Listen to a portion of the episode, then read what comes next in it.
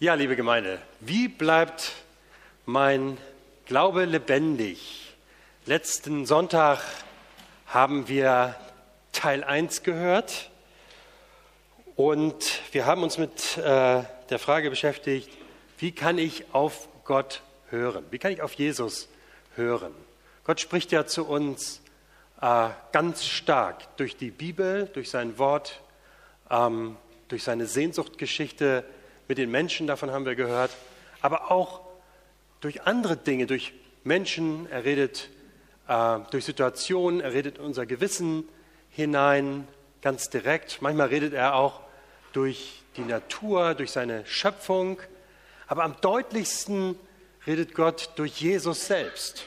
So haben wir das gehört, ähm, durch seine Liebeserklärung, die er uns gibt. Und deswegen sollen wir jeden Tag auf Jesus hören. Das hält unseren Glaube lebendig, ihn vor uns vor Augen führen, durch die Bibel, durch Lobpreis, durch die vielen Dinge, ähm, die uns dazu helfen, auf ihn zu sehen. Das ist immer das Erste, was wichtig ist. Und auch hier im Gottesdienst, dass wir auf Jesus sehen, auf ihn hören. Heute geht es darum, nicht nur auf Gott zu hören, sondern auch mit ihm zu reden. In der Bibel werden wir oft zum Beten aufgefordert. Betet ohne Unterlass, seid beharrlich im Gebet. Das kommt ganz oft vor. Seid beharrlich im Gebet. Das ist Gottes Wille. Und heute haben wir ja auch schon einige Verheißungen zum Gebet gehört. In der Lesung zum Beispiel oder in unserem Wort für diese Woche, unserem Zuspruch. Also da ist ganz viel äh, Ermutigung drin. Betet. Das ist Gottes Wille. Warum sollen wir eigentlich beten? Ich möchte dazu mal einen Vers nehmen aus dem ersten Timotheusbrief. Da schreibt Paulus, meine erste und wichtigste Bitte ist es, vor Gott für alle Menschen einzutreten. Meine erste und wichtigste Bitte ist es, vor Gott für alle Menschen einzutreten. Das ist das erste und wichtigste, um was er seinen Mitarbeiter Timotheus bittet vor Gott für alle Menschen einzutreten. Er selbst und auch die Gemeinde. Steht ganz am Anfang des Briefes. Es ist eine Aufforderung. Man kann auch sagen, es ist ein Gebot. Es war ein sehr freundliches Gebot. Eintreten für alle Menschen. Das ist ja schon irgendwie eine verrückte Sache, wenn wir beten. Wir sollen regelmäßig beten, obwohl den, zu dem wir beten, den können wir gar nicht sehen. Und wir sollen es trotzdem tun. Aber Gott zu sehen, das ist uns nicht möglich. Dafür ist er viel zu groß und unermesslich. Ähm, Mose wird gesagt, du könntest es nicht ertragen, mich zu sehen, meine Herrlichkeit zu sehen. Das würde gar nicht gehen. Viel wichtiger ist zu verstehen, wie Gott ist. Und das können wir am besten daran sehen, wenn er Menschen begegnet. Die Bibel ist voll davon, uns zu erzählen, wie Gott Menschen begegnet. Und wir können sehen, wie Gott ist, wenn wir seine Werke uns anschauen. Und auch da, wenn wir wissen wollen, wie äh, Gott ist, dann sollen wir wieder zuallererst auf Jesus gucken. Denn Jesus ist die leidenschaftliche Liebe Gottes in Person. Jesus sagt, wer mich sieht, sieht den Vater. An Jesus können wir uns orientieren. Wir wissen dann, wie Gott ist. Wenn wir in die Bibel schauen, dann sehen wir, wie Jesus im Namen Gottes Menschen begegnet. Unvoreingenommen, voller Gnade und Barmherzigkeit. Wie er sich auf die Seite der Schwachen stellt. Jesus hat ja mal gesagt, das bekannte Wort, wer jemand hilft, der wirklich absolut auf Hilfe angewiesen ist, der hilft sozusagen mir. Er hilft mir. Also wir können sehen, wie Gott ist. Er stellt sich ganz auf die Seite der Schwachen und Bedürftigen. Das wird die Bibel nie müde zu zeigen, wie Gott ist. Und wir können es auch in unserer Welt sehen, hier in unserer Gemeinde, wie Gott ist. Wenn wir darauf schauen, wie er, was er unter uns tut, täglich, wie er uns tröstet, uns beisteht, uns ermutigt, uns ausrüstet, bei allen Schwierigkeiten, allem Leid, was wir auch daneben erfahren. Und wir können sehen, wie Gott ist an seiner Schöpfung, an seinen Werken, wie er alles wohl geordnet hat, wie alles fein aufeinander abgestimmt ist, damit wir darin leben können. Wie oft achten wir das überhaupt nicht, sondern nehmen das als selbstverständlich hin, was um uns herum ist und ja, für uns da ist, wie wir es häufig ausbeuten und nicht und gering achten. Aber auch daran können wir sehen, wie Gott ist, dass er alles bereit macht für uns. Wir merken auch, wenn wir Gott nicht sehen können, dann erleben wir Gott als einen uns völlig zugewandten Gott. Nicht fern, sondern gegenwärtig, mitten in unserem Leben und seine Werke geben Zeugnis von ihm. Beten ohne Unterlass, wenn das von uns gefordert wird, dann bedeutet das, sich jeden Tag neu die Gegenwart Gottes vor Augen zu führen. Und dazu muss ich mich nicht irgendwie hinsetzen unbedingt und die Hände falten. Das kann ich wirklich in jeder Minute meines Lebens mir die Gegenwart Gottes vor Augen führen. Jesus hat ja mal seine Jünger gelehrt über das Beten durch das Vaterunser. Und er hat davor gesagt, geh in deine Kammer und äh, schließ ab und bete zu Gott im Himmel. Ich habe mal gelesen, es ist ganz interessant, dass in, früher in den Häusern in Israel gab es eigentlich nur einen Raum, der abschließbar war. Das war die Speisekammer. Und da sollst du dich reinsetzen. Und dann brauchst du dich nur umsehen und du hast so viel Grund zum Danken. Ja? Geht mal in eure Speisekammer oder euren Keller. Kann man in jeder Minute unseres Lebens. Gott ist gegenwärtig. Wir brauchen nicht brüllen, um mit ihm zu reden. Wir müssen nicht ein bestimmtes Ritual vollziehen. Rituale können helfen, aber ist nicht nötig, um uns irgendwie einzuwählen. Er ist da. Manchmal reicht ein Flüstern. Manchmal reicht Denken, Seufzen, ihm alles hinlegen. Auch das ist Gebet. Manchmal reicht mich ihm einfach hinhalten. Herr, ich bin da, so wie ich bin. Und manchmal kann ich auch gar nicht anders. Da fehlen mir die Worte, da fehlt mir das Durchhaltevermögen und die Geduld. Aber auch so kann ich beten, denn die Verheißung ist, der Heilige Geist vertritt mich mit unendlichem Seufzen bei Gott, schreibt Paulus im Römerbrief. Gott selbst vertritt mich bei ihm. So ist Gott, so freundlich und gut. Ich muss den Kontakt durch Gebet nicht erst herstellen. Gott ist da, er streckt mir die Hand entgegen. Er wartet freundlich und sagt, bete, bete. Er möchte mich hören. Er möchte Gemeinschaft mit mir haben. Selbst der kleinste Gedanke an ihn erfreut ihn. Von einem Gebetslehrer, Bruder Lorenz, habe ich mal gelernt, was immer mir zu tun aufgetragen ist, schreibt er, tue ich aus Liebe zu Gott, indem ich mich mit all meinem Tun mit ihm unterhalte. Indem ich mich mit all meinem Tun mit ihm unterhalte. Das finde ich großartig, wie selbst mein Tun zu Gebet werden kann. Wenn ich es aus Liebe zu Gott tue, dann wird mein Tun, mein Werk zum Gebet für ihn und darüber freut er sich. Aber interessiert er sich wirklich für mein Leben? Wenn ich da so vor dem großen Gott sitze, allmächtig, tja, und ich komme da mit meinen kleinen Wünschen und Dingen, die in diesem großen Zusammenhang doch eigentlich völlig uninteressant sind, oder? Kann ich da mit ihm überhaupt kommen? Ja, wir dürfen das. Und wir sollen es sogar. Wenn da steht, betet, dann sagt Gott zu uns, betet, weil ich es so will. Betet. Du machst dir nicht etwas Besonderes an, brauchst du keine Angst haben, sondern ich schenke dir etwas. Ich schenke dir nämlich mein Ohr, mein Herz, meinen starken Arm. Nenn mich Abba, das heißt Papa oder lieber Vater, der nah und gütig und stark ist. Ich will es so. Bete, auch mit deinen kleinen Dingen. Komm einfach zu mir. Ehrfurcht und Demut ist gut und richtig. Aber Gott sagt mir, ich wünsche mir, dass du redest. Und darum fordere ich dich dazu auf, endlich mal von dir wegzuschauen, hin zu mir, aber auch hin zu den Menschen, für die du betest. Das ist ja die Ursünde der Menschen, so sein wollen wie Gott. Beim Gebet ist es ganz anders.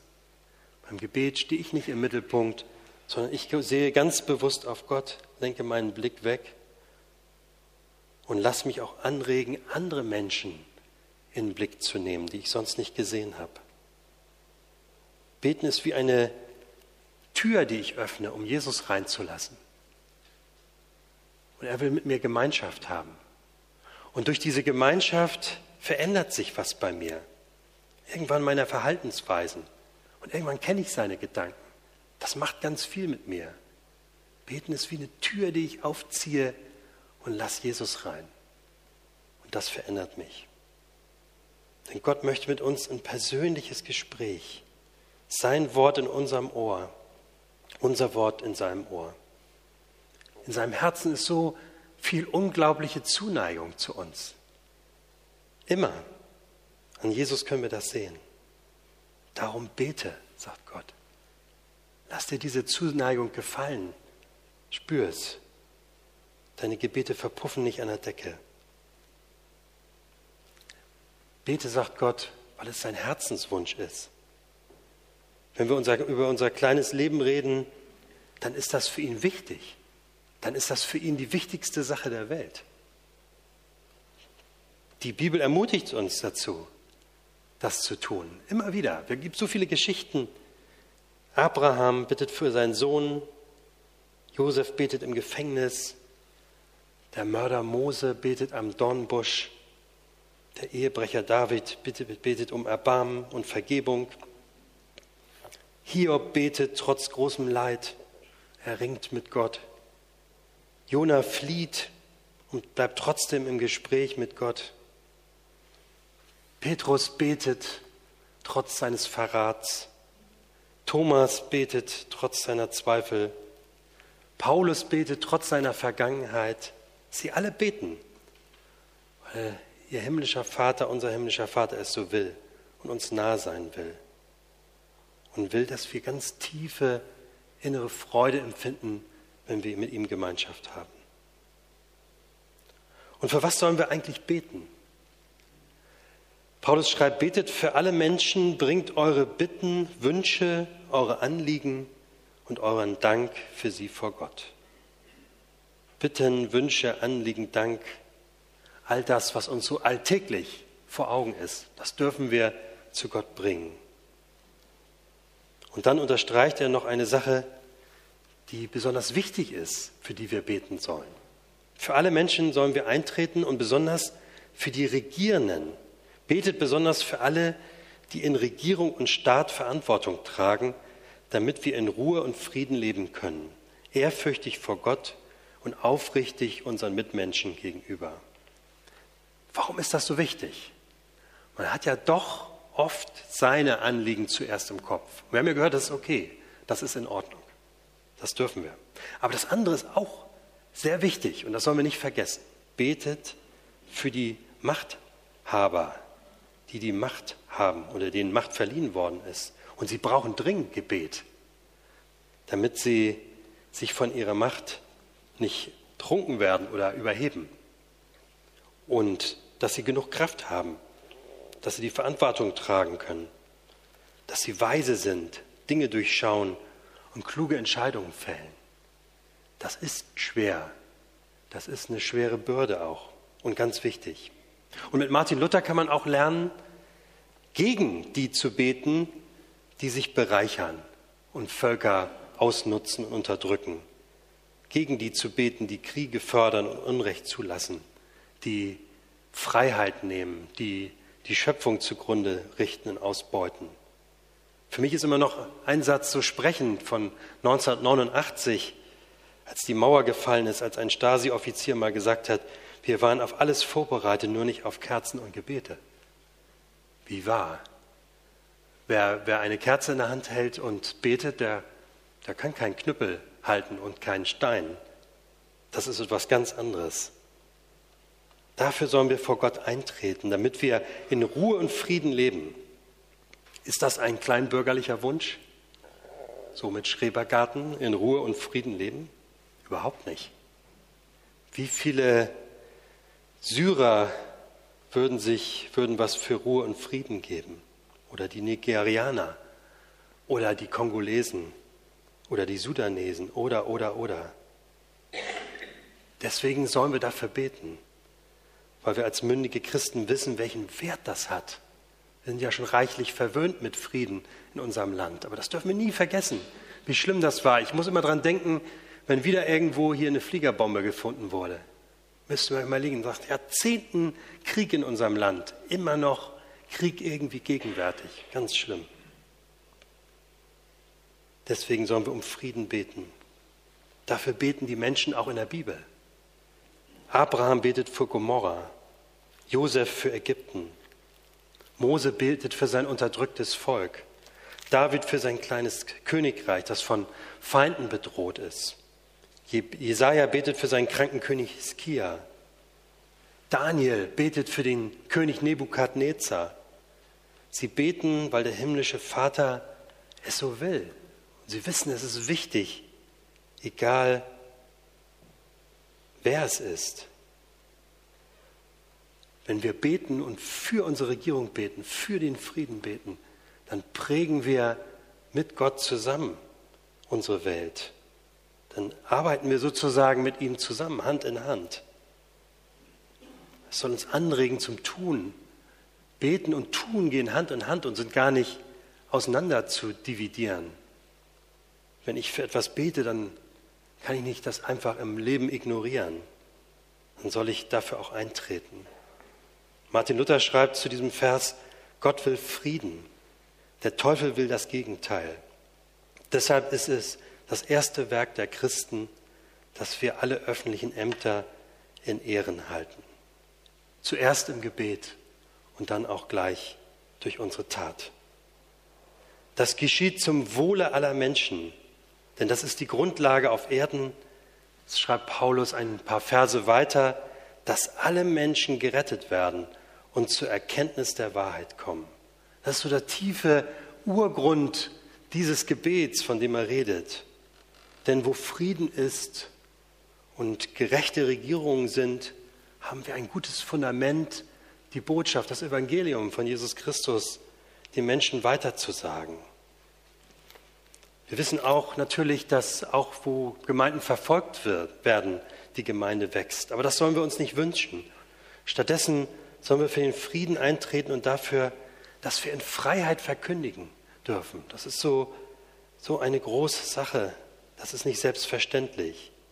Und deswegen hängt dieses Gebet der Mächtigen, was Paulus schreibt, der Gebet für die Regierung, stark mit Mission zusammen. Ohne das würde es nicht gehen. Wir brauchen eine gute Grundlage, um das tun zu können. Geholfen wird den Menschen erst tiefgreifend wenn sie die Wahrheit erkennen und sich Jesus anvertrauen. Und deswegen ist dieses Gebet so wichtig. Also, unser Glaube bleibt lebendig durch das Beten, weil wir das tun, was Gott für uns gedacht hat, weil er uns als Gegenüber geschaffen hat in Gemeinschaft mit ihm, dass wir ganz viel tiefe innere Freude empfinden beim Beten ja Glück empfinden, wenn wir Gott begegnen. Ich habe mal gelesen, ganz interessant, dass die Gebetszeit in England genannt wird Be happy in God. Be happy in God. Das soll es genau sein. Ja, dass ich ganz tiefes Glück empfinde, wenn ich Gott begegne. Wir sind ganz nah an seinem Herzen, dürfen einfach losreden, so wie Kinder das bei ihren Eltern tun, mit unseren Wünschen und Anliegen. Aber wir beten auch als mündige Christen, weil wir bewusst unseren Blick weiten. Weg von uns mal, hin zu Gott und hin zu den Menschen, die unsere Unterstützung brauchen, hin zu deren Problemen. Und dass wir angeregt werden, dann auch das zu tun, was Gottes Wille ist. Gott, der wirklich dafür sorgen kann, dass alle Menschen zur Erkenntnis der Wahrheit kommen und ein neues Fundament für ihr Leben bekommen, zu dem beten wir und das erbitten wir, dass er Glauben schenkt, dass er die Voraussetzung dafür schafft. Seine Sehnsucht ist das, dass wir das erkennen, dass wir Teil seiner Gemeinschaft werden und dass seine Sehnsucht auch unsere Sehnsucht wird. So gestalten wir unsere Welt. Wenn sein Herz bricht, soll auch unser Herz brechen. Wenn er Sehnsucht hat, dann soll unsere Sehnsucht auch in diese Welt hinein. Ich habe mal gelernt, beten lernt man nur durch Beten. Und ich glaube, das stimmt. Lasst uns heute doch einfach wieder neu damit anfangen. Amen.